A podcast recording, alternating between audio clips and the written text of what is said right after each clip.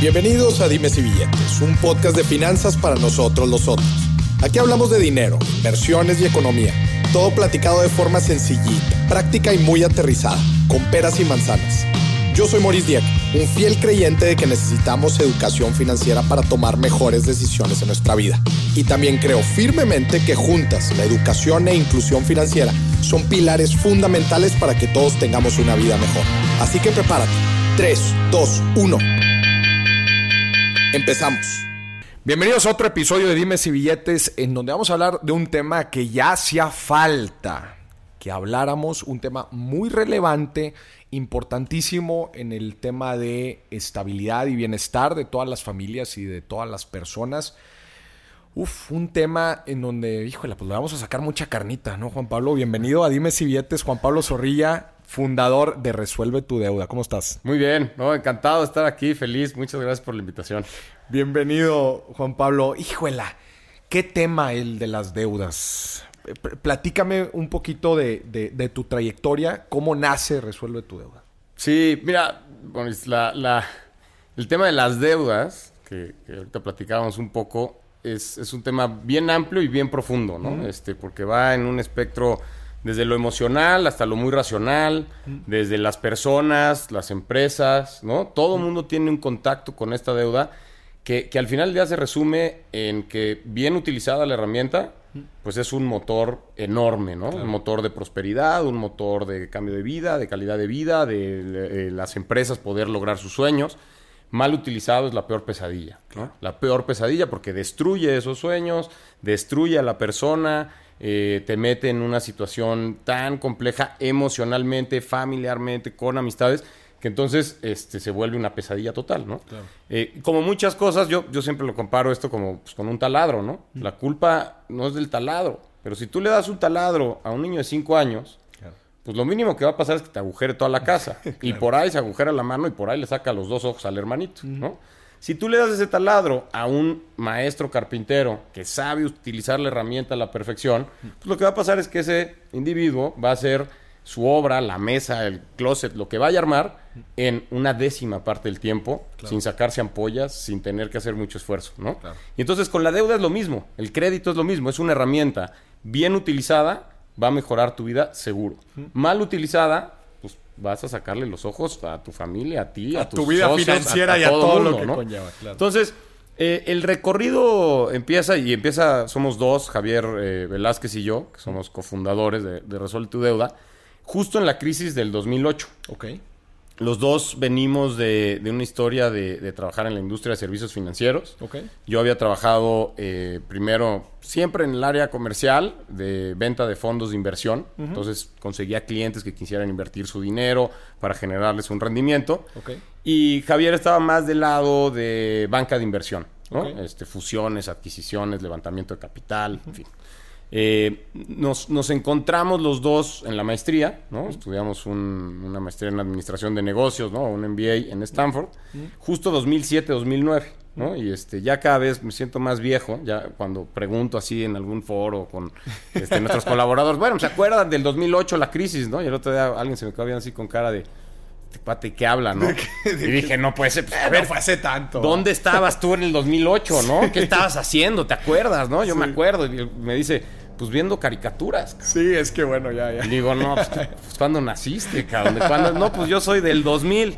Que no, pues ya, ya no es, ya, ya me sentí como cuando te decían de la Gran Depresión del 29, ¿no? La crisis del 87, en fin. Pero bueno, en el 2007-2009 estábamos estudiando nuestra maestría, los dos buscando hacer algunos cambios, pero permaneciendo principalmente en la industria de servicios financieros. Eh, y pues nos toca el verano del 2008, que es justamente cuando haces tus prácticas y de ahí te contratan, en fin. Eh, él se fue a trabajar a un fondo de, capital privado eh, brasileño, GP Investimentos, que son ahora este, los, los famosos ¿no? dueños de, eh, ah, bueno, aquí en México modelo, pero es Anheuser-Busch, ¿no? Este, InBev, ¿no? Entonces esta cervecera gigantesca, que es como lo más icónico. Trabajó para ese fondo y yo trabajé para Barclays Capital, un banco en Nueva York, que era como así el sueño que yo tenía de ir a Wall Street y, demás. Y la verdad es que pues, las cosas cambiaron radicalmente, ¿no? Se, vivía un, un ambiente muy hostil, porque pues mucha gente estaba perdiendo su patrimonio, no solo los clientes, sino también los mismos banqueros. Los mismos banqueros, que, que, pues, quiebras emblemáticas como Lehman Brothers, ¿no? Que era así como, eso no te lo podrías imaginar, como si hoy te imaginaras a Morgan Stanley o a Goldman Sachs quebrando. ¿no? O JP Morgan. Eh, entonces, se vivía ese ambiente, estábamos en esa situación y de repente empezamos a ver que había como mucho anuncio de si tienes deudas, no puedes pagar, ven, acércate con nosotros, ¿no? Ahí en California. Y decíamos, híjole, qué, qué curioso, ha de ser como el abogado del pueblo, ¿no? Como cuando se te cae este anuncio luminoso y vas a demandar por daños. ¿no? Dijimos, ah, pues ha de ser una cosa así, ¿no? O el abogado este de Breaking Bad. Sí. Si te acuerdas, me, causaba siempre como esa imagen, ¿no? De, que se anuncian y tal. Y de repente un día en una clase de súper elevada de derivados con un profesor que había casi que inventado los derivados, ¿no? Eh, era apocalíptica su clase, siempre todo se iba a ir al demonio, ¿no? Íbamos a regresar al trueque, ¿no? Ya todo había valido. Y eh, en esa clase, uno de los compañeros presenta lo que hizo en el verano, ¿no? Así como yo me fui a hacer trading, Javier se había ido a banca de inversión, este cuate trabajó en una empresa que se llama Freedom Financial eh, y cuenta lo que hacían. Y entonces empezamos a decir, ah, caray, esto que nosotros veíamos como el abogado local del pueblo, pues no es cierto. Hay una empresa detrás, que está haciendo una serie de procesos para poder ayudar a toda esta gente. Su comunicación la hace como muy local para que tengas confianza, pero en realidad hay todo un proceso atrás enorme. Y resultó que los fundadores la habían hecho justo en el dot-com, en la crisis del dot-com en el 2002. Eh, tenían un caso ahí de negocios en, la universidad. Pues lo, lo empezamos a leer, empezamos a ver y dijimos, oye, esto es, o sea, es toda una estructura. Está increíble porque se, se, apega mucho a lo que queremos ser nosotros conceptualmente, que era el trabajar en la industria de servicios financieros, trabajar pegado a la gente para ver cómo nuestro trabajo realmente impactaba la vida de las personas. Que eso cuando estás más alejado, que fue lo que me pasó en el trading, ¿no? O sea, yo estaba acostumbrado a pues, la persona que iba y la convencía que invirtiera pues yo estaba ahí pegado y seguía su vida y veía que sí, efectivamente, no le cambiaba la vida porque eran rendimientos, ¿no? Pero sí veía que el cuate tenía un beneficio y de repente sí cambiaba ciertos hábitos. De, oye, sí me conviene ahorrar más porque me estás pagando un rendimiento del 10, del 15, del 20%. Eh, pasaba a veces que perdíamos también un poco, ¿no? Pero estábamos en ese rango y yo lo podía sentir, lo palpaba. Cuando me voy hasta allá atrás, pues, lo que estaba al otro lado del teléfono era otro cuate súper sofisticado, era un tipo que manejaba el fondo de pensiones de quién sabe dónde, ¿no? Y que manejaba miles de millones de dólares, que ya no veías ningún impacto, o sea, era, era 100% una transacción. Dentro de un proceso mucho más grande. Tal cual, ¿no? Entonces como que perdí eso y dije, no, yo sí quiero estar muy metido cerca con la gente, trabajando y viendo cómo mi trabajo tiene un impacto, ¿no? Entonces cuando vimos esto dijimos, oye, pues esto suena y en México vamos a ver si hay. Entonces nos echamos el último trimestre investigando y vimos que pues, en México no había nada de esto. ¿Esto era por el 2008? Esto era 2009 ya. ¿no? O sea, regresando justo del verano de 2008, en el 2009, vemos en esto, en esta clase, empezamos a investigar y nos damos cuenta que en México no hay algo así, pero nos damos cuenta que como hoy, ¿no? que ahorita tocaremos el tema que ha pasado con COVID y cómo se han movido las carteras, vimos que las carteras vencidas estaban por los cielos. ¿no? O sea, había bancos que tenían carteras vencidas del 20%, 25%. Había negocios de tarjeta de crédito que quebraron, ¿no? No sé si te acuerdas de Spira, eh, pero Spira con Invex tenían carteras vencidas del 50%, o sea, les dejaron de pagar, ¿no? Fueron, hacían una colocación muy agresiva. Y entonces cuando vemos esas gráficas y vemos ese tema, dijimos, ah, no, pues sí hay, algo, ¿no? Este, y entonces decidimos hacer un plan de negocios, regresamos a México a levantar capital mexicano, eh, es una historia que contamos comúnmente cuando decimos qué no hacer para levantar capital, ¿no? Pero nosotros en esa primera ronda logramos a convencer a 10 personas, muy felices de nuestro logro. Dijimos, ah, pues vamos a hacer una celebración muy romántica. Los juntamos a los 10 en una sala, eh, pensando como muy utópicamente que iban a llegar con su cheque, ¿no? Y todos le iban a escribir y nos lo iban a dar. Y por supuesto que no fue así. De repente en esa sala, cuando juntas a 10 personas que tienen la posibilidad de darte un cheque, pues es personas que de una u otra forma les ha ido bien. También que pueden sacar un cheque para ponerlo en un negocio de altísimo riesgo que tienen solamente una presentación, ¿no? Y dos chavos de menos de veintitantos años, ¿no? Entonces, no medimos eso y pues cuando hay gente exitosa en una sala, pues a veces el ego, este, ocupa toda la sala. Y entonces, pues empezaron las ideas. Oye, ¿y por qué en vez de meterle tanto, por qué no le metemos una décima parte que hagan un piloto y en tres meses vemos si esto jala o no? Y todos, ah, pues eso está todo dar. Pues sí, claro, y de repente salimos de esa junta sin dinero Con un décimo de lo que... y con la idea de ponerle ahora una décima parte para un piloto, ¿no? Claro. Entonces, nosotros decimos, oye, le habíamos platicado a nuestras esposas, te preocupes, dejé el, el- el trabajo en la banca, pero ya conseguí inversionistas, Claro. tengo chamba por los siguientes cinco años. ¿Y cuál? Tenemos chamba por los siguientes tres meses, ¿no? Sí. Lo cual nos sirvió luego mucho, pero, pero en ese momento pues fue así caótico, ¿no? Entonces levantamos y también, esa ronda. También en una parte importante, ¿no? Va saliendo el NBA en Estados Unidos y, y, pues bueno, en estos trabajos, pues la neta es que te va bastante bien, ¿no? Y como dices, decirle a tus parejas, bueno, pues vamos a salir a emprender y vamos a salir a levantar, pues me imagino que no es fácil, ¿no? No, no es fácil y han sido este un, un gran Una apoyo. montaña rusa. Una montaña rusa y han sido siempre, la verdad, eh, Andreina y Mercedes son las, las esposas detrás de esto, siempre pues, apoyando muchísimo, ¿no? Este, y siempre haciendo mucho equipo. Yo creo que si no tienes eso a tu lado, es, es- Está bien, cañón. pues es, es imposible emprender, ¿no? Porque vas a tener a alguien. Digo, si vas solo, pues vas solo, está todo dar, ¿no? Pero si tu idea es formar una familia y tienes una pareja y tienes hijos, si no tienes esa red de soporte, emprender. Yo veo mucha gente que dice es que es súper solitario y te sientes mal y es muy frustrante y tal. Nosotros hemos tenido una enorme fortuna, nos ha ido muy bien, pero en los ratos malos que sí hemos tenido, que podría tener esa empatía con los que cuentan como esa visión, digo, pues gracias a Dios yo tenía esa red de soporte, red ¿no? Tanto en mi esposa, como en mi familia, como en mi propio socio, ¿no? Y esa también es muy buena tener como ese co-founder, porque pues no vas solo, ca- ¿no? Cuando tú crees que ya esto ya valió madre, el güey de al lado dice, no, espérate, güey, estamos en una curva, ahí viene la recta, cabrón. Aguanta, Qué vara, chido, ahí chido. viene, ¿no? Entonces, este, para nosotros esa ha sido un poco la, la Y aventura. entonces salen de ahí, oye, pues sin tanta lana y bueno, pues tenemos que lanzar un piloto y luego- Tenemos que lanzar un piloto. eh, lanzamos este piloto. Lo que nos hizo fue, yo lo veo hoy, hoy es otro mundo, ¿no? Ves las valuaciones, ves los negocios, es otro planeta. Otro y, planeta. Y, y, pues más bien, antes decía, esto es una burbuja y va a reventar. Hoy más bien ya digo, pues no le entendía nada. ¿No? Yo no sé a qué clases fui a tomar. No entiendo nada de lo que está pasando y me estoy quedando fuera de la fiesta, ¿no? Yo decía, me sentía como, güey, voy a llegar a la fiesta, voy a ser el último en servirme una cuba y va a llegar la policía a cerrar todo, Sí. ¿no? Pues no ha pasado nada de eso. Las No, cubas pa- siguen volando. Siguen volando. Ya, y, muchas Tulum, cosas no hacen sentido. ¿ah? ¿no? Este, muchas cosas por los métodos, mecanismos que nos enseñaron, Que veías en la historia de antes del 2010.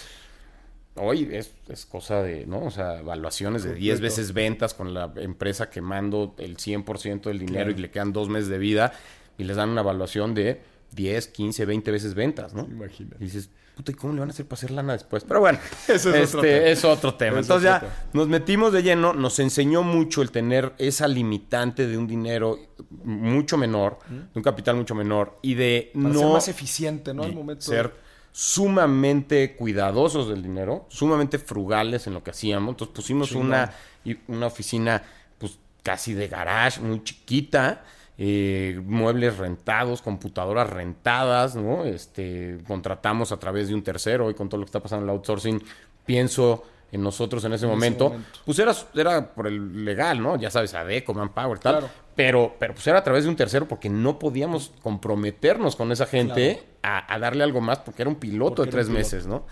Tres Eh, meses súper corto, ¿no? no, no, no, no. O sea, yo hoy lo pienso y ¿Qué, digo, qué logras en tres meses? Pero bueno, al parecer lo hicieron bien. no, no teníamos ni idea de lo que nos estábamos metiendo, ¿no? Eh, logramos las metas que nos habíamos propuesto y las superamos.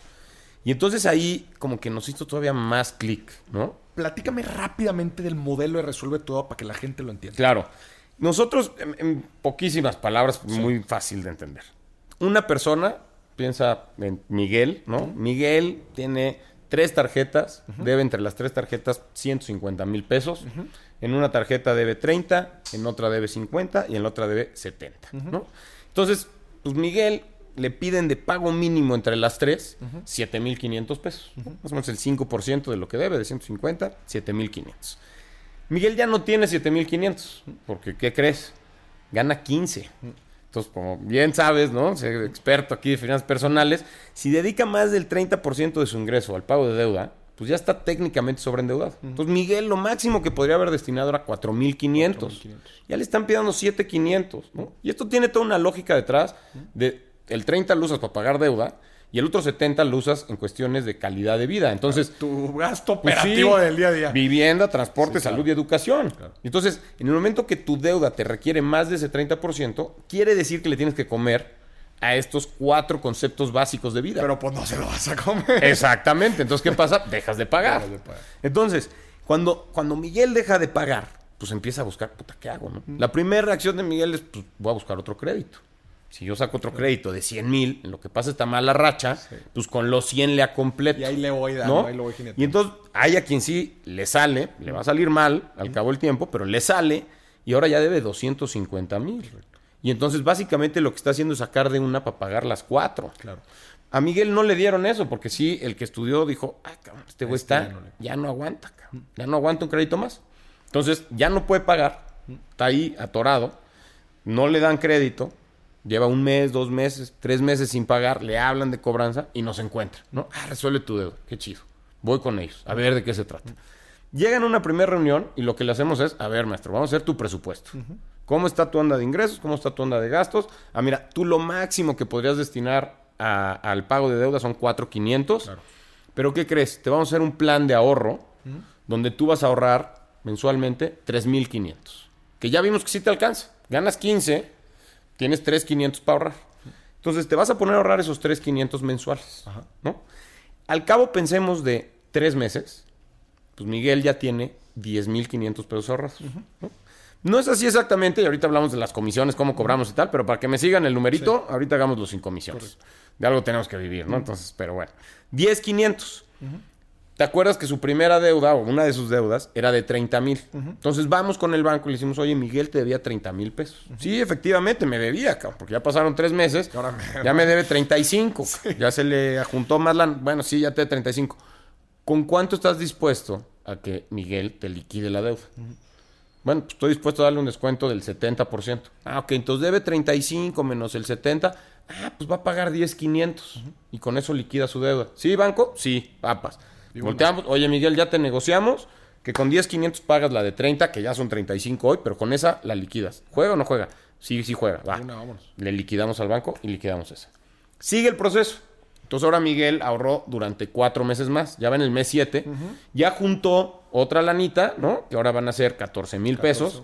Y con esos 14 vamos ahora a negociar la de 50, ¿no? Y en la de 50, oye, pues ¿cuánto? de- No, pues me debía 50, cabrón, ya me debe 60. Pero estoy dispuesto a darle, ¿sabes qué? Pues el 80% de descuento. No, pues de 60, ah, pues con 12 sale. Ah, tiene 14. Miguel, ya te negociamos un descuento. ¿Jala? Sí, sí, jala. De una, vamos. Y así la última, ¿no? Y entonces, más o menos entre 18 y 20 meses, Miguel ya liquidó sus tres deudas con un descuento, con una quita, ¿no? Entonces ahora Miguel dice, oye, pero mi buró está atorado. Destrozado. Y le decimos, bueno, no, Miguel, llegaste con nosotros con tu buró ya destrozado. Ya. Porque le dejaste de pagar a los tres. Claro. Lo que te logramos hacer al cerrar esas deudas, sí con descuento, con quita, es que tu score de crédito subiera. Porque ya las liquidaste. Por lo menos ya las liquidas. Estás mejor que cuando no las habías liquidado. Correcto. Ya las liquidaste, entonces tu score subió. Ahora, ¿quieres que suba más para que vuelvas a ser sujeto de crédito? Perfecto. Te vamos a dar un crédito que con los 3.500 puedas pagar. Es un crédito con una tabla de amortización fija que vas a pagar, tal, tal, y con los 3.500 te alcanza. ¿Juega? Sí, va. Entonces, lo que hacemos es le damos un crédito que va a liquidar en los siguientes seis meses y ese crédito reporta a buró. Entonces, ahora no solo ya te quitaste los que te jugaban negativo, ya esos ya quedaron cerrados. Ahora tienes uno que te juega positivo. Entonces, tu score sigue subiendo, tienes el historial de haber manejado un crédito de buena forma y eso hace que te vuelvas otra vez sujeto de crédito bancario. Este, este crédito que ustedes les dan es una especie de. digo, no es una simulación, porque claramente, como dices, es un crédito que reporta Euro, pero es como un ejercicio aquí interno para mejorar. Para mejorar tu, Tal cual. tu- Imagínate que lo ves con un alcohólico, ¿no? Entonces el alcohólico empezó chupando tranquilo, muy bien, de repente se le hizo cotidiano, de repente diario, de repente se volvió un alcoholicazo. De repente le cortaron el alcohol y le pegó la cruda. Ahí ya nos buscó. Se vino al detox. Lo dento- des- ya está desintoxicado el amigo, ¿no? El buen Miguel está desintoxicado. Y ahora le empezamos a servir pues, una chelita. A ver, tranquilo, tómate tu chela. Oye, una cuba, pero te la vamos a servir ligerita. A, a ver, vas.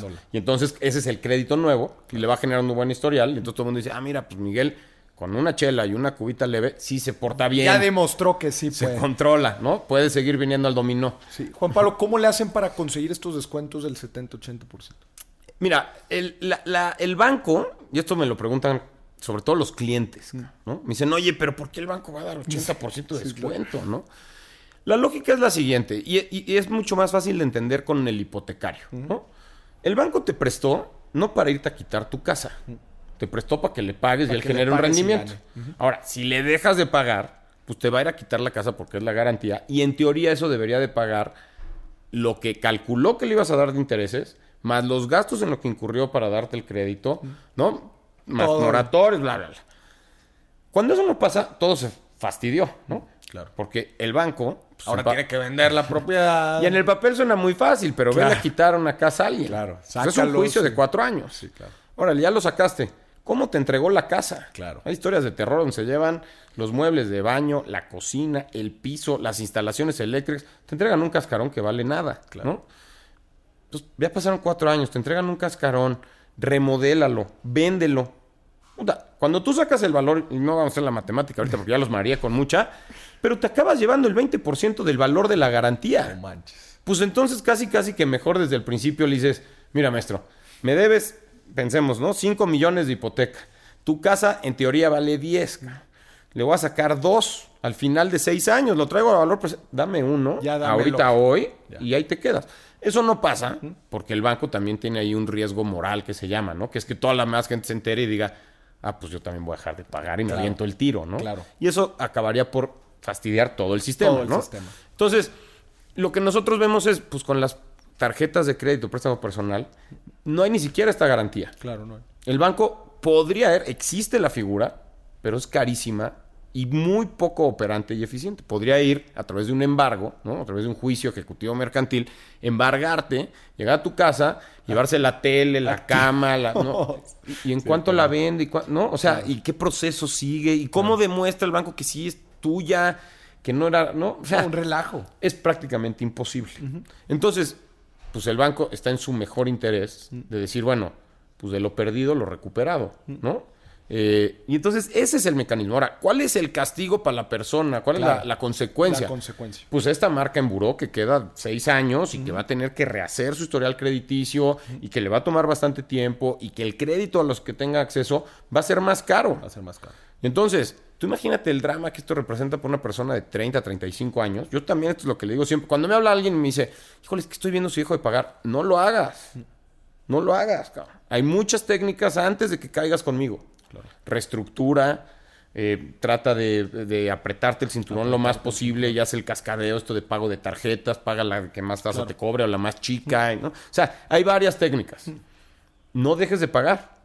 Este programa es para quien ya no pagó, Ya de cabrón. plano. ya se reventó y ya no hay forma de arreglarse. Creo que eso es bien importante, eh, como lo dices, porque, pues sí, no, al principio, si tú ves en algún lado, oye, pues te reducen el 70, 80%, pues dices, oye, pues buenísimo, ¿no? Entonces me, me conviene dejar Claro. de. Pero claro, bien importante. Claro, lo que y, dices. y entonces e- e- esa consecuencia hay gente que no la percibe tan grave porque no la ha vivido. Pero el drama, ¿cuál es? Pues tú imagínate esta persona de 35 años que dice, ya tengo familia, quiero tener Vas mi casa, sí. quiero sacar mi hipoteca. Sí. Y le dicen, ah, pues sí te la doy, pero ¿te acuerdas que te atoraste hace 6, 7 años? Ya la resiste, muy bien. Te va a salir un poquito más cara. Cuando tú haces el cálculo de ese poquito más caro y que en vez de que el 10 te salió en el 12, esos dos puntos... De un crédito hipotecario es una lana. A sí, 20 claro. años, tú dime cuánto dinero Claro, es, ¿no? o sea, entonces, eso es lo que tienen que tener muy consciente la gente, ¿no? Ahora, si no existiéramos nosotros, olvídate del crédito hipotecario en 12. No hay crédito No hay hipotecario. crédito hipotecario, claro. ¿no? O sea, se desapareció. Eres- eres- digo, creo que la, la comparación es correcta, ¿no? Eres como el alcohólicos anónimos de las, de las deudas. Juan Pablo, me encanta lo que platicabas al principio. ¿Ustedes dan este acompañamiento a la gente? Sí, sí, eh, parte... O sea, lo, lo que platicabas del, del presupuesto, decir, Exacto. oye, pues esto es tu capacidad de ahorro, oye, pues métele. Exacto, exacto. Yo, es más, a los que nos están escuchando, yo aquí este anuncio, pero sin ninguna ganancia para nosotros, se llama el mes del presupuesto y, y lo hacemos en agosto, un poco tratando de simular el efecto del mes del notario, de ahí salió, del mes del testamento en septiembre, pues en agosto del, del presupuesto. Y entre varios, este, lanzamos, nosotros liderando un poco la iniciativa, lanzamos una herramienta donde te metes y puedes hacer tu presupuesto. Y esa es la base de, de todo esto, ¿no? Claro, o sea, conocer tus números. Exactamente. Conocerte a ti, hacerte una radiografía, un check, ¿no? De, de, de qué está. Entonces, sí acompañamos a nuestro cliente eh, y te diría que, que lo acompañamos a veces en niveles este, de, de psicólogo, de- Claro. de, sacerdote, de mentor, de tal, ¿no? O sea, Porque muchas veces los, los, eh, los hábitos financieros o actitudes financieras que tiene la gente, pues son consecuencias de otros quizás problemas que tienen en la casa, que con la pareja, que con el, en el trabajo, ¿no? 100% y además es muy difícil comentarlo con alguien. Difícil. O sea, tú no puedes llegar con tu pareja de buenas a primeras y decirle, oye, ¿qué crees? Que toda esta vida que veías que teníamos era base de tarjetas. Y ya se acabó la tarjeta. Entonces te estoy dando dos mensajes bien fuertes, ¿no? Uno, ya se acabó tu vida como la conoces. Y dos, estamos endeudados hasta acá. Hasta acá. Y hay que pagar.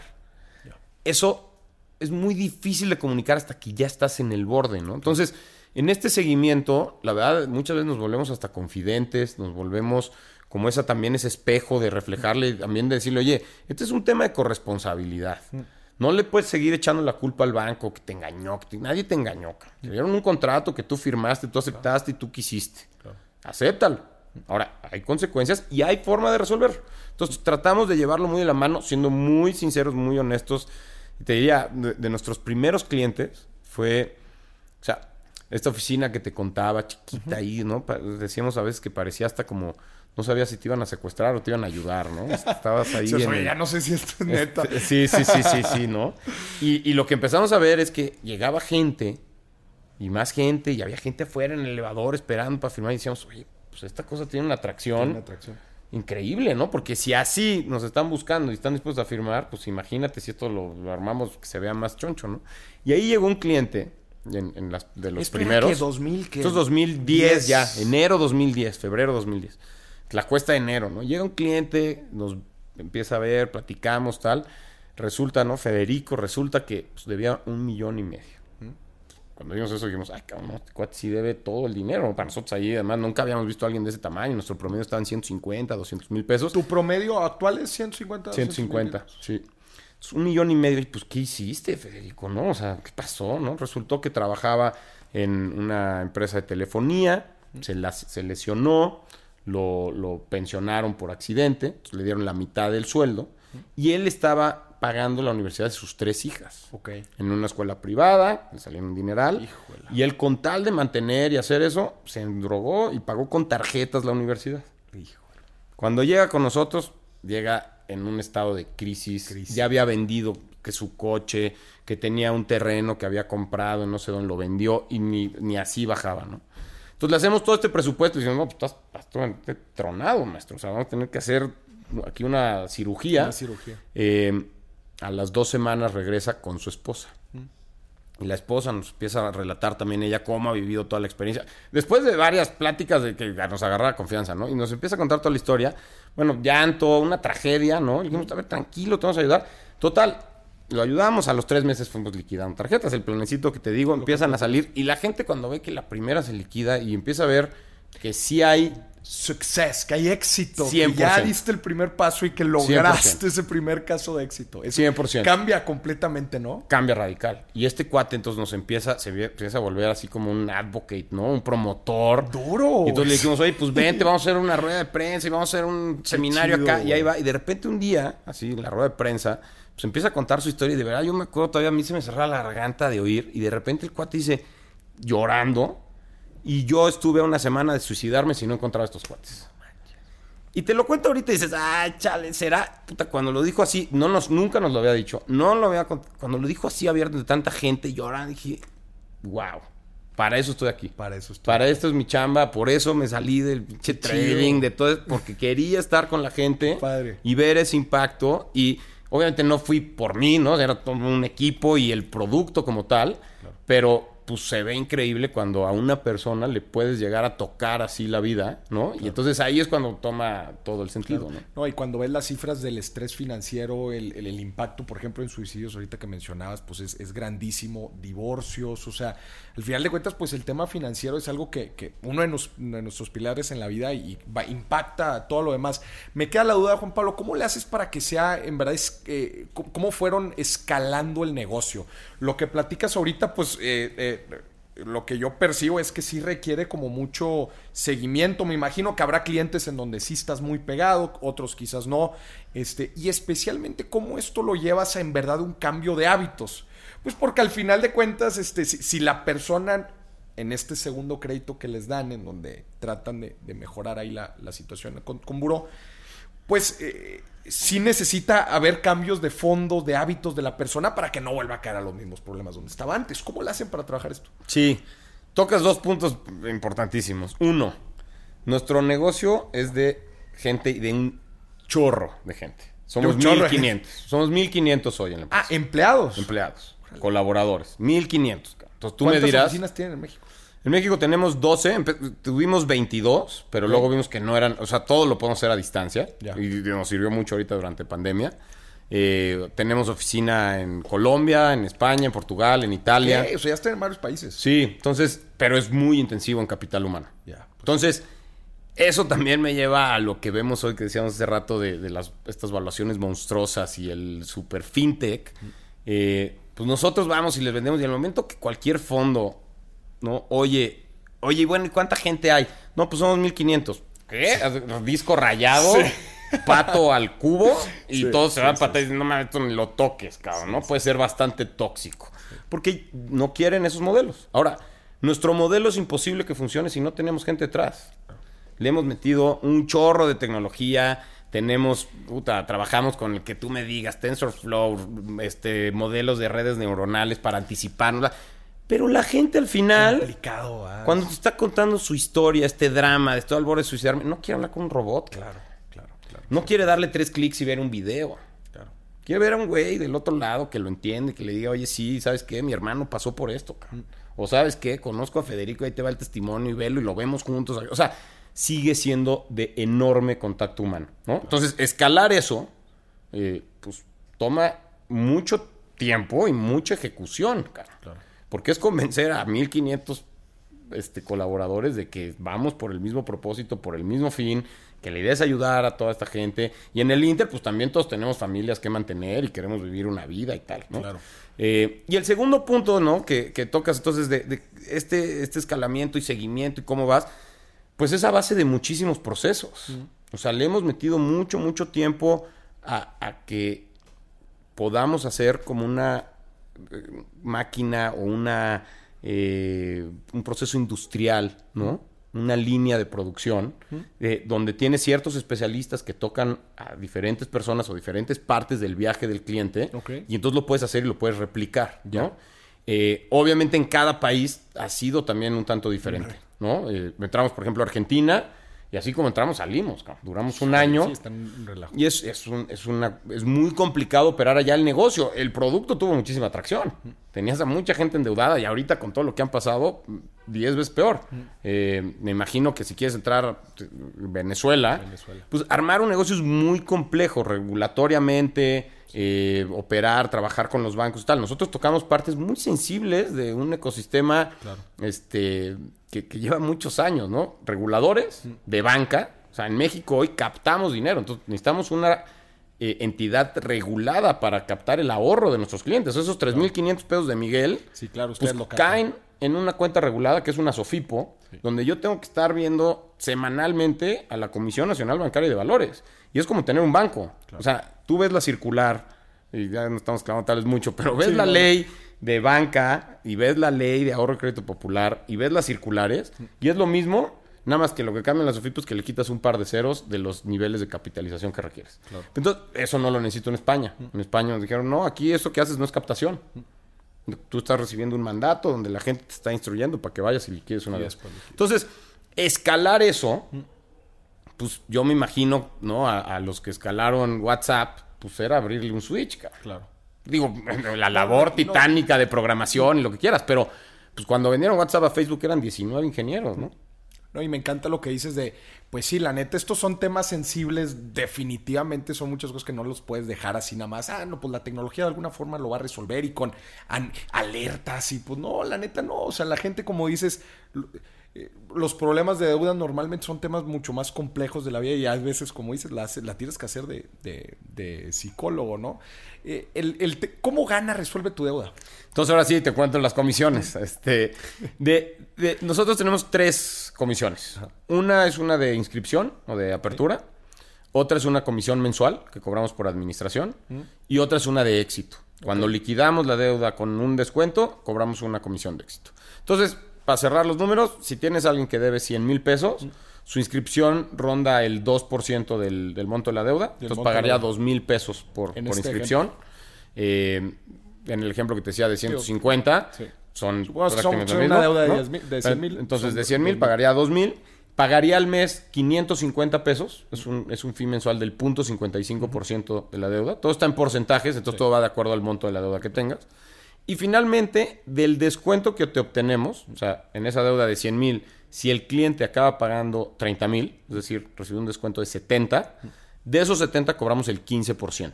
Ok. ¿Ok? Eh, entonces, para el cliente acaba siendo un, un descuento total neto. Si, si pagó el 30, entre el 20 y el 30 es lo que le acaba pagando al banco, a nosotros nos acaba pagando alrededor de entre el 12 y 15%. ¿no? De, de esa de, parte. de- de esa parte. Entonces, acaba siendo un buen resultado para él porque acaba pagando menos del 40% eh, con alguien que le va dando un seguimiento, que lo va llevando y que sobre todo, y esta, por ejemplo, es una pregunta que me hacen mucho, ¿no? ya que les dices, todo suena maravilloso hasta que, ah, pero sí cobras. Claro. Pues sí, si no, ¿cómo le hago para tener 1500 personas este, ayudando con esto, no? Claro. Eh, y entonces ahí es como, ah, pero, pero pues, ¿por qué me vas a cobrar, no? Les tienes que Si enseñar esto- el modelo completo. y si No, te dice, pues es que esto lo puedo hacer yo. Le digo, por supuesto que lo puedes hacer tú.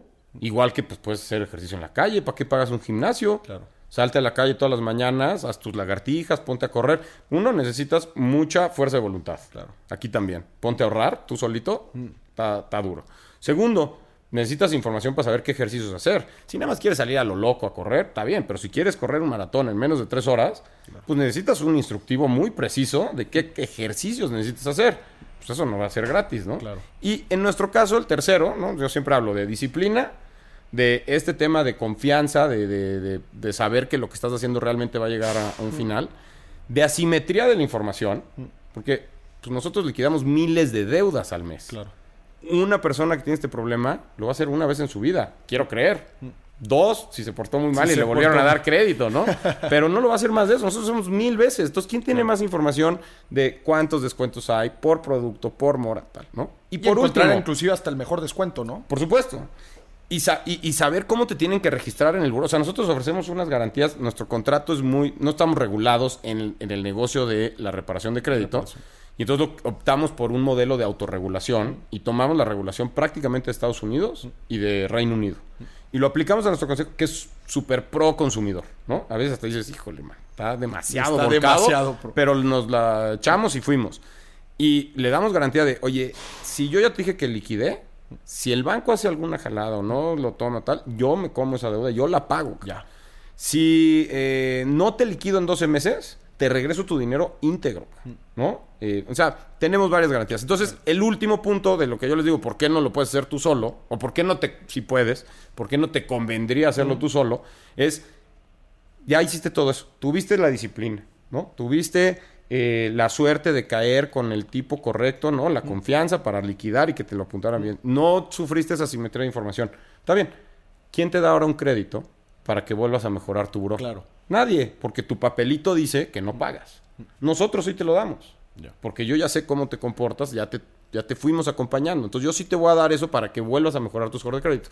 Entonces, pues ese es el valor de un intermediario, ¿no? ¿Por qué la gente contrata a un abogado? ¿Por qué la gente compra pan en caja en vez de hacerlo él en su casa? Pues porque tiene un valor. ¿no? Claro, y si, si, si vas serio en ello, ¿no? Pues decir, oye, ¿por qué no te apoyas, ¿no? De alguien que, que, que como dices, oye, liquidamos miles de deudas al, al- al mes, sabemos hacer estos procesos.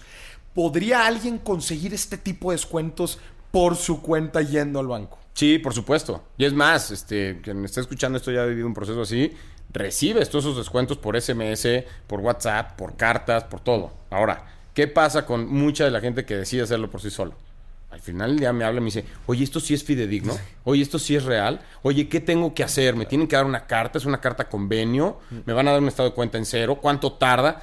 ¿No? Entonces, este, pasaba como eh, algu- alguna vez un negociador, que saben pues, todo esto que te platico, llega y me dice, oye, es que tengo un caso de una persona que, que, pues ya tiene el dinero, o sea, no quiere entrar al programa, ya tiene el dinero para liquidar, ¿cuánto le, le cobraremos por hacerle todo el trabajo de la negociación? Y digo, pues lo mismo que cobramos al que, al que entra. Al que entra. Oye, pero es que ya está. Le dije, mira, es como la historia del mecánico, ¿no? Tienes un cuate que se les compuso el coche, va al primer mecánico, lo, ahí está, le dice que le va a cobrar 100 pesos, lo está arregle, arregle, y no queda el coche, y no queda el coche, ¿no? Y se lo deja dos semanas, tres semanas, se lo hace cansadísimo y no queda el coche y le cobra 100 pesos. Llega con un tipo y lo ve y le dice, yo te lo arreglo. ¿Cuánto me vas a cobrar? Mil pesos. Pues órale, ten, le paga los mil, agarra una llave de tuercas y le da un golpe al motor, ¿no? Dice, oye, te pagué mil pesos para eso, ve si tu coche funciona. Oye, no, pues sí, funciona a todo dar, pero se me hace muy alto el costo porque le des un madrazo. Sí, sí, sí. Sí, güey, nada más que llevo 40 años dándole madrazos a los motores Claro. para que funcionen. Yo sé dónde pegarle y eso vale, ¿no? Entonces, esa es un poco la discusión que siempre hay, creo, con, con los intermediarios y dónde, dónde acabas sabiendo si te agregan valor o no. Sí, los descuentos te pueden llegar, tú lo puedes hacer por tu lado, todo eso es correcto. Ahora, ¿va a quedar igual de bien que con una guía, alguien que te lleve de la mano y que tenga toda esta experiencia detrás de, de él? Pues no. Puede ser que te salga, pero el riesgo es alto de que no te salga. Y como dices, otra vez, una gran parte del valor no es en A ver, sí, obviamente, el salir de la deuda, ¿no? Obviamente ese es como que el core de, de- de lo que buscas resolver. Pero también tratas de resolver el problema de raíz, que eso es también lo que ustedes están apoyando a hacer. ¿no? Exactamente. Entonces, sí, hay veces, este, sí tratamos de ser, oye, pues no, pues me quiero ahorrar lo más, lo más que pueda y pues por qué le voy a estar pagando y todo. Pero a ver, recuerda que el objetivo tangible es que no vuelvas a estar en la misma situación y como tú lo dijiste ahorita, no nada más no volver a estar ahí, sino estar bien para que en un futuro sí puedas hacer buen uso del crédito, ¿no? Entonces, ay, pues no sé, se me hace no-brainer este, decir, oye, pues pégate a los que saben, a los que te, en verdad te van a ayudar. Si estás en algunos problemas de estos, lo mencionabas al principio, es porque probablemente ya estás en una situación crítica, ¿no? Sí. Es como dicen, ¿no? Y si estás en una situación crítica, como por no irías al doctor o te vas a automedicar tú solo, ¿no? Tal cual. Digo, me, me- me gusta mucho esa parte. Juan Pablo, tú ya, ya llevas ya bastantes años en, en- en todo este tema de las deudas. Háblame de educación. O sea, ¿cómo prevenimos?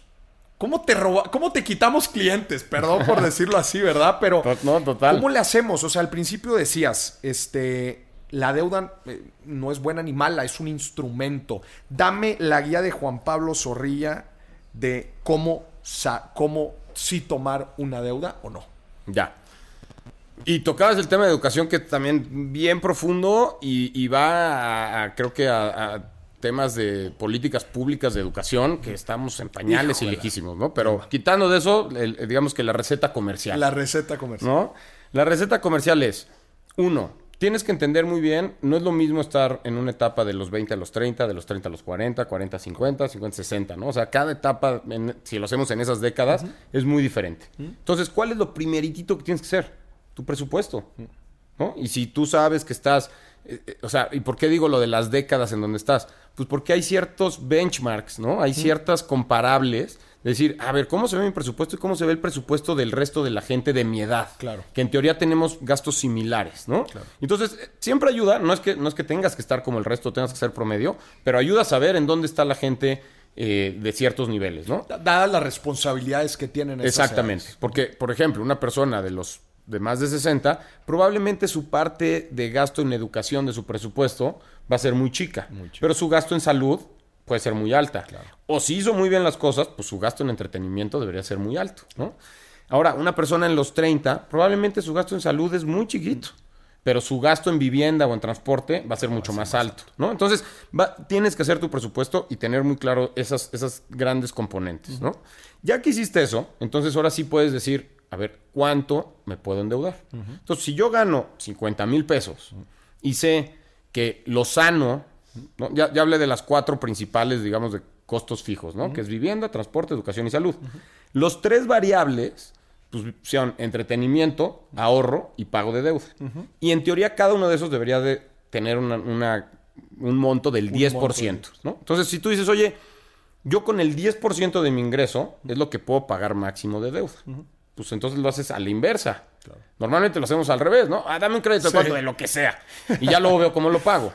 Aquí debe ser primero, oye, si ¿Cuánto yo quiero estar sano, máximo puedo destinar 5 mil pesos al pago de esa deuda, si gano 50, y eso significa que entonces puedo tener un crédito máximo de tal monto, dadas ciertas tasas, ¿no? Entonces, Ese es como el primer concepto. Segundo concepto es, ¿para qué demonios quieres ¿Para el crédito? qué quieres el crédito? Claro. ¿no? Oye, porque te lo van a ofrecer, esa no es razón suficiente.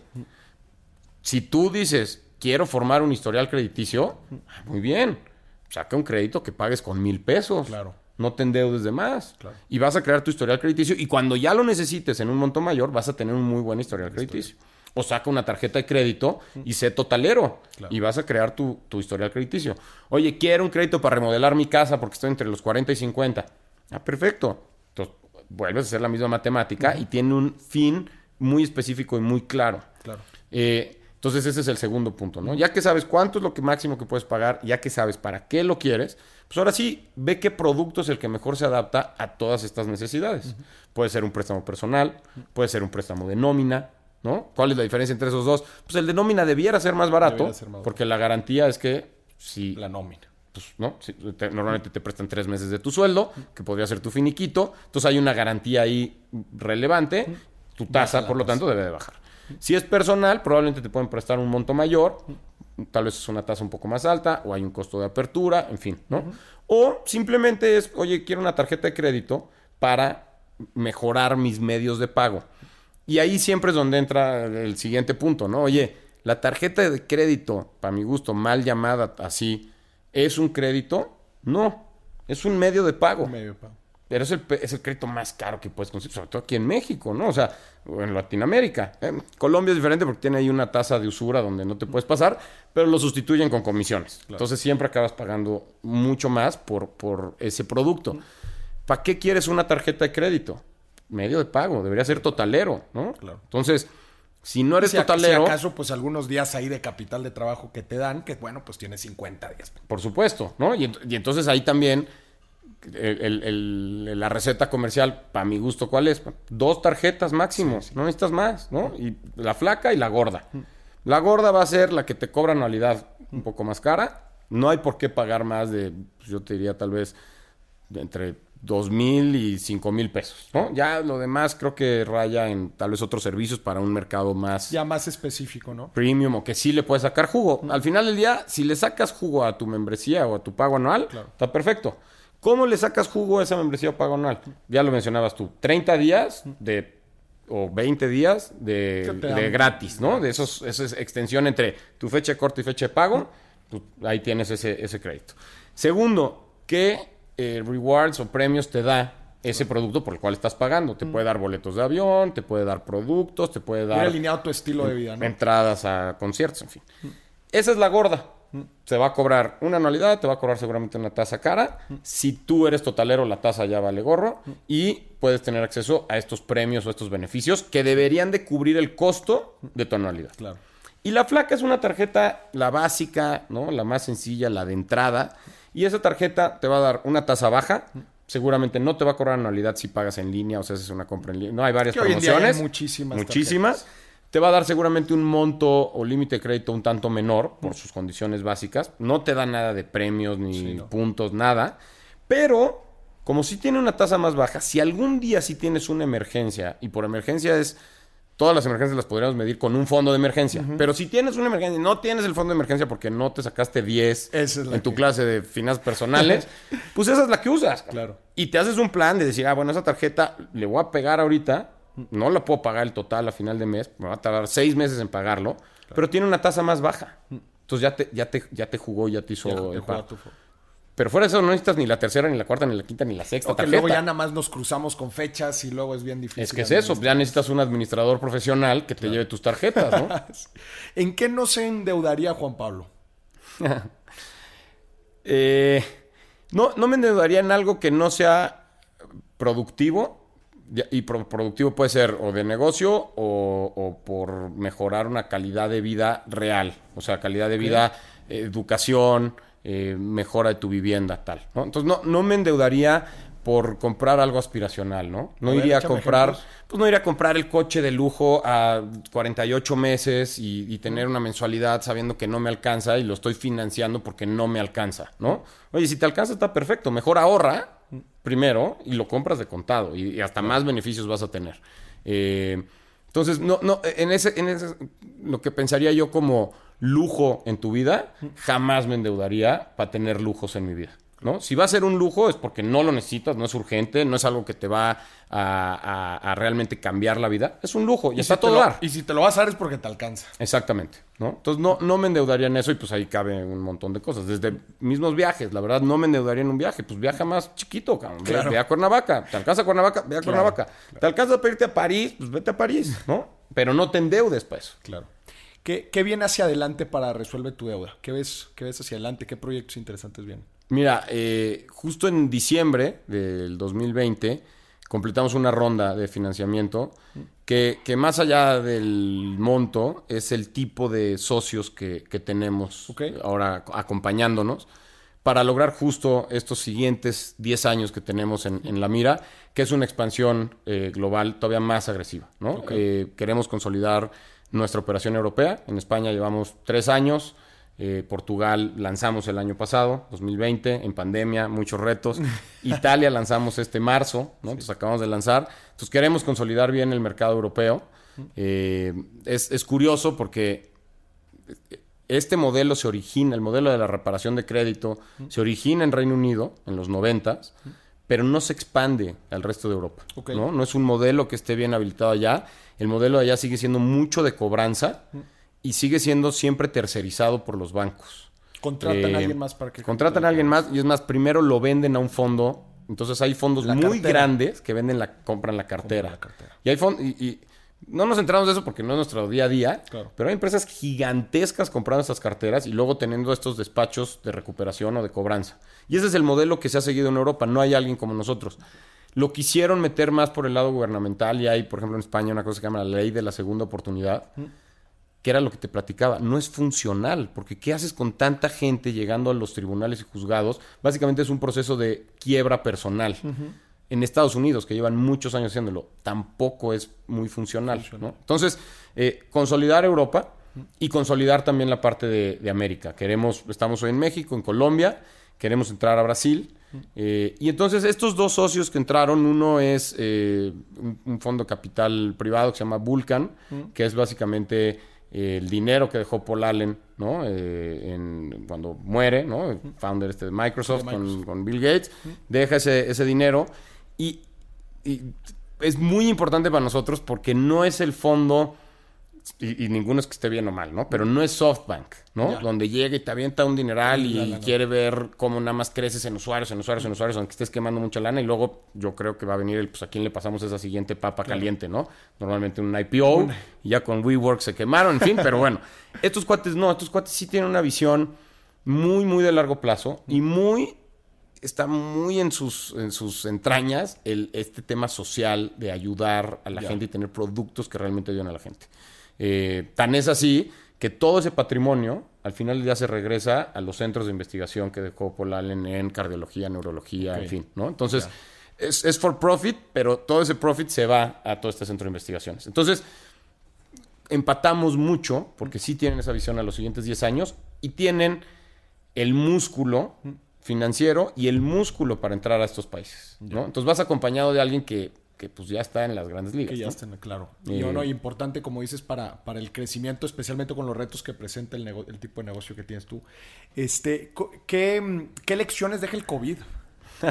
el COVID, dos grandes crisis, definitivamente médica y financiera también con la gente. ¿Qué lecciones deja? Sí, eh, creo que, creo que en, en el mundo profesional nos deja lecciones de para mí la más importante, de, de que los procesos prevalecen. Digo, al final del día también digo con esta un poco visión ingenieril, ¿no? Creyendo mucho en los procesos. Estos procesos prevalecen y sí tenemos la capacidad de adaptarlos a diferentes medios o ambientes, ¿no? Hoy este ambiente digital. Eh, creo también fielmente que vamos a regresar en un, en un modelo híbrido. No, no creo que vaya a ser para nada, en nuestro caso por lo menos, 100% home office. Sí, no, Eh, antes no estábamos 100% presencial tampoco.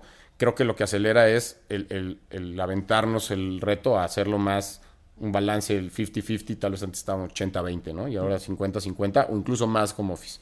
Eh, nos deja también lecciones de, de lo poco, tal vez luego preparados que estamos para eventos de este tipo, ¿no? Eh, pero al mismo tiempo creo nos demuestra la capacidad de adaptación que tenemos como, especie, ¿no? O sea, el tema de las vacunas, el tema de que al final del día... La reacción rápida, nos ¿no? supimos- sí, nos supimos pues, guardar, cubrir, cuidar, ¿no? O sea, entonces creo que eso también no- nos deja mucho.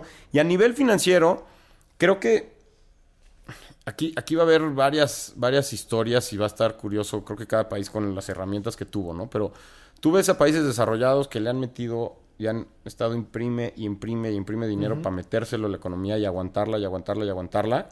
Eh, y entonces hay quienes dicen, esta cosa va a reventar. Y hay quienes dicen, ya le salió, ¿no? Se, se nos fue, ¿no? A, a menos 200 pies abajo del agua este, el buzo, le llevamos su tanque de oxígeno y creíamos que a los 100 pies se nos iba a acabar y le dimos otro tanque y, le dimos otro. va a salir. cabrón. Y si logra salir, pues ya nada más es cosa que la economía otra vez vuelva a girar, pero pues pareciera que no se te hace un hoyo que succiona, ¿no? Claro.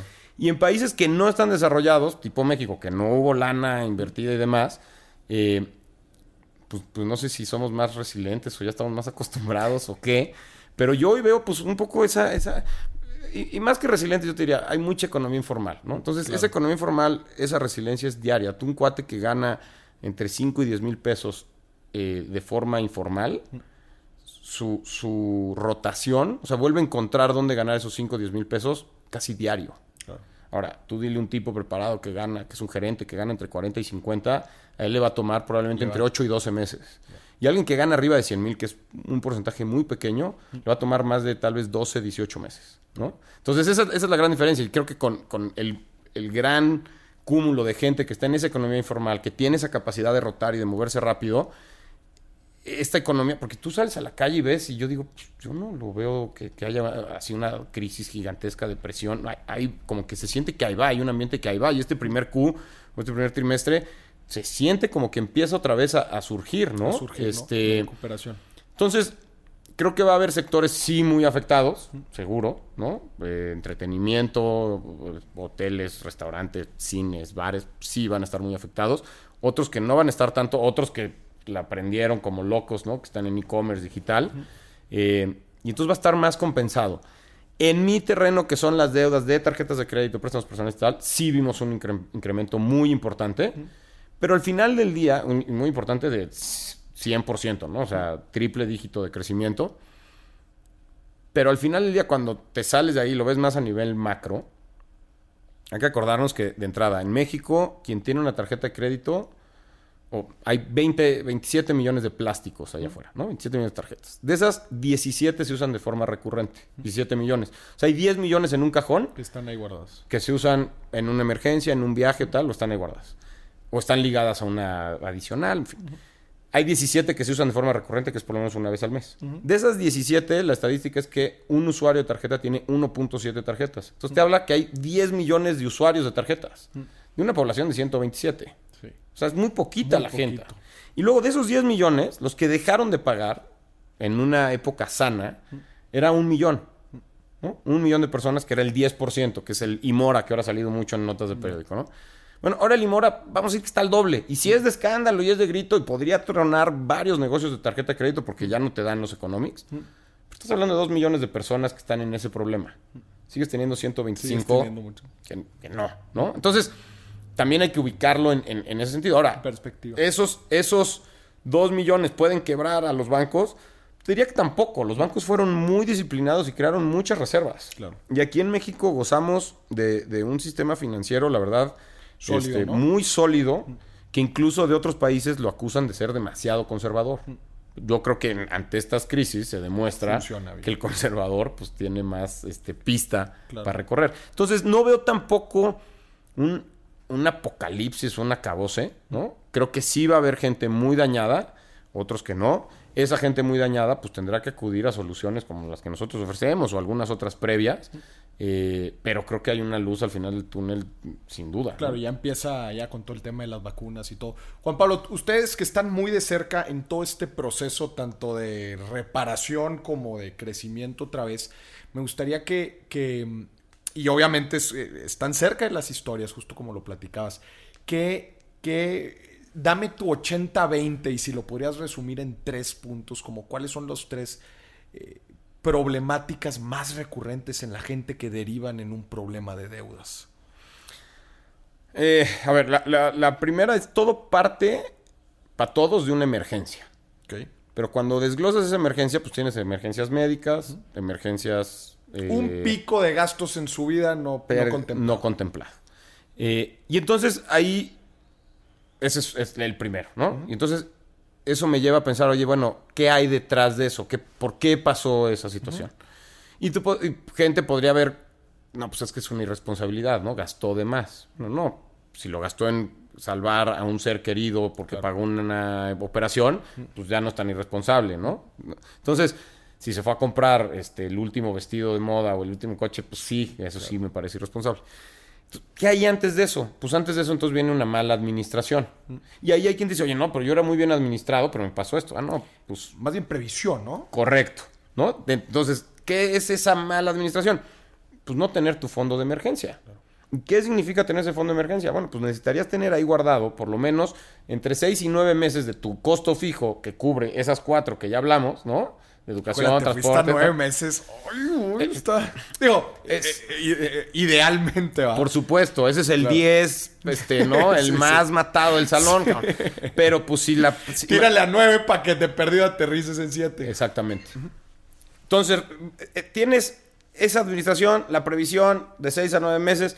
Bueno, ¿Por qué no lo hiciste, no? Porque entonces es como cuando te dicen, no, pues es que se murió el papá, el padre de familia, y la familia se quedó sin nada. Bueno, ¿y por qué no compró un seguro de vida? ¿No? Si algo seguro que nos va a pasar es que nos vamos a morir. Claro. Lo que no sabemos es cuándo.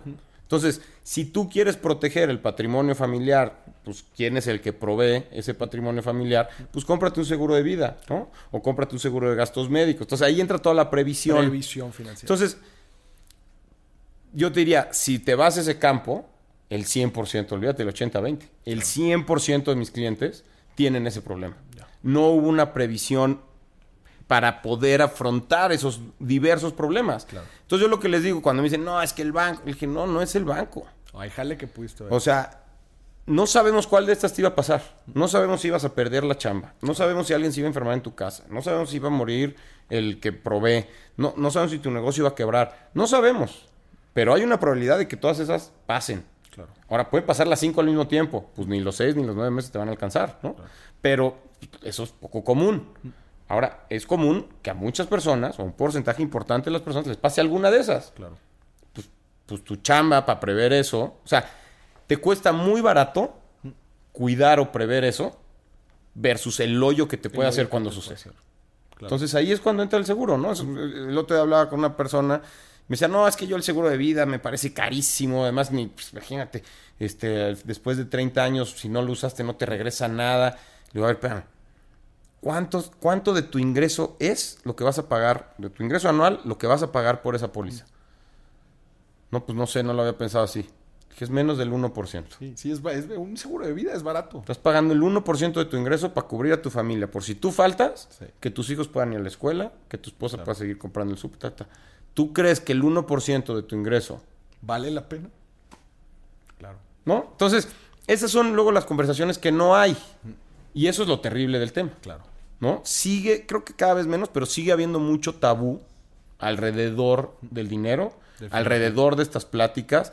La gente le acaba comprando el seguro a su cuate, a su compañero, porque lo está friegue y friegue, pero no por un convencimiento, y no sabe qué está cubriendo realmente. Claro. Eh, entonces, mientras, porque empezabas un poco, bueno, ¿qué, ¿qué habría que hacer? Yo te decía, pues la educación y tal. Pues sí, mientras no haya más podcast de esto y menos podcast de comprar bolsas de moda, eh, va a ser Claro. difícil que, que nos eduquemos todos y que hagamos esto y que veamos el valor enorme que tiene y digamos, oye, ahorrar seis meses ahí por si me llega a pasar, no, pues mejor me los gasto y ya si pasa veo, Claro. ¿no? Para toda la gente que esté interesada en, en resuelve, en resuelve tu deuda, ¿dónde pueden conseguir más información? ¿Dónde? Estamos en prácticamente todas las redes, ¿no? Instagram, Resuelve Facebook. Twitter, todos como Resuelve tu Deuda. Puede entrar a nuestra página, resuelvetudeuda.com. Eh, ahí, si nos dejan sus datos, nos comunicamos con ustedes de inmediato, con quien nos, con nos busque. Eh, otra vez, la idea, esta primera interacción cuesta nada, ¿no? Cuesta una llamada, dedicarle unos cuantos minutos para entender eso. Y lo que sí les puedo decir es, si le dedican el tiempo, van a salir por lo menos con su presupuesto. Entonces eso pues, creo que tiene un valor muy relevante y lo pueden usar para, para muchas cosas. Grande. Y, y, me encantaría resaltar el tema de si ya vamos a tomar la decisión, si estamos en esta situación en donde queremos salir adelante, eh, comprometámonos con en verdad sí hacerlo. Este, hay veces hasta sirve el, el pagar un poco más. Porque ¿no, ¿no te ha pasado que eso mismo hace que te disciplines? no sé, este, la gente que me podrá, que, que podrá estar escuchando, ¿cuántas veces has hecho un curso gratis y cuántas veces lo terminas? Porque es gratis. Bueno, pues muy pocas veces lo terminas. Pero cuando pagas por algo es parte también de ese compromiso de decir, estoy yo comprometido con salir de este problema y que no me vuelva a pasar. 100%. Me encantó la parte de... Eh, además de ayudarte a salir adelante de esta situación en la que estás de una forma ordenada, sino también déjame te encarrilo para que puedas volver a empezar tu, tu vida crediticia de una, de una forma correcta. Juan Pablo, muchísimas gracias. Antes de que te vayas, vamos a, a hacer un, una dinámica aquí súper rápido. Hay cuatro billetes, saca uno y vas a leer la palabra que venga. Venga. Finanzas. Finanzas. Dame el mejor truco de administración que utiliza Juan Pablo Zorrilla. Uf. Eh, uso un Excel. Me molestan mucho mis amigos y conocidos porque se los he mandado. Porque le digo, ya ni te molestes en hacerlo, te lo mando. Y ya cuando lo ven me dicen, híjole, eres el freak más grande del planeta, ¿no? Entonces tengo, tengo un Excel, este... Ya, ya, ya ahora he tratado de usar algunas aplicaciones, no son igual de buenas. Tengo un Excel donde vacío los estados de cuenta de mis dos tarjetas de crédito. Ok. Eh, ya lo tienes automatizado. El, algunos macros, como el 70% ya Chingón. entiende qué gastos son, 30% esa manita voy okay. ahí haciendo. Eh, y entonces a final de año es como, como esa satisfacción de, de, acabar el rompecabezas, ¿no? Es muy friki, pero acabo, chido, acabo, con eso y entonces qué veo chido. mis siete componentes, cuánto gasté en qué. Yeah. Y lo que les digo es, porque me molestan luego, me dijo, ah, pues es que eres tímido para el gasto, ¿no? Diciendo que soy codo, más bien. Le digo, güey, no soy codo, cabrón. Me gusta saber en qué me lo gasté claro. y saber que estoy gastando en lo que realmente más me gusta. Claro, conciencia. No, no que se me fue en tres tonterías, pues prefiero claro. bajarle el ritmo a esas tres tonterías y ahorrar para algo que sí algo que me gusta y me llena mucho, ¿no? Entonces... Ese, ese Excel, ahí, ahí lo tengo. Pues está este... fregón. Yo soy exactamente igual. Yo no uso apps. Siempre me preguntan, ay, ¿qué apps usas? Y yo le digo, yo no uso apps. Justo, yo tengo un Excel porque lo puedo formular, le puedo meter todo, todo y al final de cuentas me da lo que yo le, con lo que yo le estoy pidiendo. Yo soy exactamente igual, me identifiqué. Juan Pablo, dime tu gasto culposo. Venga. Eh, gasto culposo. Que dices, no, hombre, este sí me pasó, pero bueno, pues es que me aporta un chorro. Pues mira, eh, siguiendo con la timidez para el gasto, este, mi socio justamente me, me, me, inculcó y me metió mucho eso en la cabeza y me dijo, ¿qué es lo que más te gusta? Y le dije, pues la verdad lo que más me acaba de gustar y hacer, pues es deporte, ¿no? Ah, pues porque le decía, me compraré un reloj pues, de estos Ajá. Garmin. Y dije, no, la verdad, pues, cualquier cronómetro. Sí. Decía, güey, no sabes lo que es, güey. Te va a cambiar la vida. Yo seguía que no. Y luego unos tenis. De repente me di cuenta que salí de una tienda habiendo gastado lo que nunca en mi vida había me había gastado, cabrón. Dije, güey, eres la peor influencia de la historia, cabrón, ¿no? Pero de ahí lo que me he dado cuenta es, pues, pues sí, sí, me, sí es cosas que uso diario. Claro. Y que no, no, podría hacerlo sin eso, por supuesto, pero sí me hacen bastante feliz y contento. Y el Garmin y estar viendo y qué subiste, que no sé qué. Y los tenis, y entonces ya te sientes que vas a, te motiva a correr, ¿no? Claro, te sientes más. Claro. Ahí, este, entonces, esos son mis gastos culposos. Cosas de deporte. del día a día que te aportan, te impulsan en lo que haces. Exacto. Qué en chido. este caso de deporte, mucho deporte. Buenísimo. Juan Pablo, pues muchísimas gracias. Te quiero en verdad felicitar por, por, por todo este proyecto. Creo que fácil es irte a estudiar un MBA a Stanford, a Estados Unidos y quedarte a trabajar allá y tener pues un trabajo, la neta, bastante, bastante atractivo y todo. Y, y venir a México a identificar una de las problemáticas que más estrés financiero genera en la, en la gente, el, el, ayudarlos, impulsarlos a, a, salir adelante, a que, a que entiendan en verdad la importancia de tener unas finanzas sanas y cómo eso al final de cuentas en el camino en su vida les pueden aportar a hacer crecer su patrimonio, tener mejor, mayor bienestar y todo. En verdad te felicito por lo que están haciendo tú y tu socio. Felicidades por toda la trayectoria que tienen y les deseo mucho, pero mucho, mucho éxito y que sigan ayudando a muchísimas, muchísimas personas más. Y ojalá haya un momento, va a sonar bien raro, pero ojalá haya un momento en donde ya no tengas clientes. Sí, no, de acuerdo, de acuerdo. Muchísimas gracias por, por la invitación y por las felicitaciones. Y sí, ojalá lleguemos un día donde eh, funcione de tal forma. Eh, eh, nos hemos ido preparando, no creas. Tenemos ahí un paso antes que es como un, es un B2B, eh, un préstamos, un P2P, perdón, eh, peer-to-peer de préstamos para consolidar deuda, ¿no? Entonces es un paso previo donde no caes en default. Eh, veo que faltan muchos años, pero sí, no, muchas gracias por la invitación, las felicitaciones. Eh, y, y creo que un mensaje final que les dejaría a los que nos escuchan también es, si alguien está pensando hoy en emprender y en emprender en algo de este tema financiero, no ha habido mejor momento. Claro. ¿No? O sea, el, el- la olla está en ebullición y, y, pues hay que meterse y hay mucha lana y hay mucho interés y hay Mucha muchas lana. ganas este y, y, pues como latinoamericanos somos 600 millones de pelados. Entonces hay mucho mucha carnita. Yo creo que no ha habido mejor momento. Si alguien allá afuera está pensando dudando no pues es que qué hago sigo mi carrera de banco de consultor de tal si te encanta está perfecto. Pero si tienes la cosquillita hoy no hay mejor momento Aviéntate, no hay mejor Buenísimo. momento. Y sí, de- concuerdo contigo. eh, los portafolios de las VCs ahorita, este, las que la andan rompiendo y están generándole el rendimiento a los inversionistas, son las fintech. Son las fintech los que lo están haciendo bastante bien. Y como dices, es una industria, la neta es que hay bastante campo para muchas cosas. Eh, México y Latinoamérica en general es, es tierra fértil de, de muchas cosas. Yo viví un tiempo en, en- en- Me tocó vivir en Europa y en Estados Unidos un tiempo. Y, y la neta es que siempre tenía la cosquita y me preguntaron, oye, ¿no te quieres quedar aquí? Eh, ¿Trabajas y emprendes algo? Yo siempre decía, es que yo veo todo lo que hay aquí y siento que ya hay todo, ¿no? Y yo regreso a, a- a- a mi país y digo, hay demasiadas oportunidades, hay tantas cosas que hacer que hasta hay veces digo, hasta sería irresponsable gente que, que tiene la capacidad, que tiene las ideas, que tiene la preparación, que no lo haga.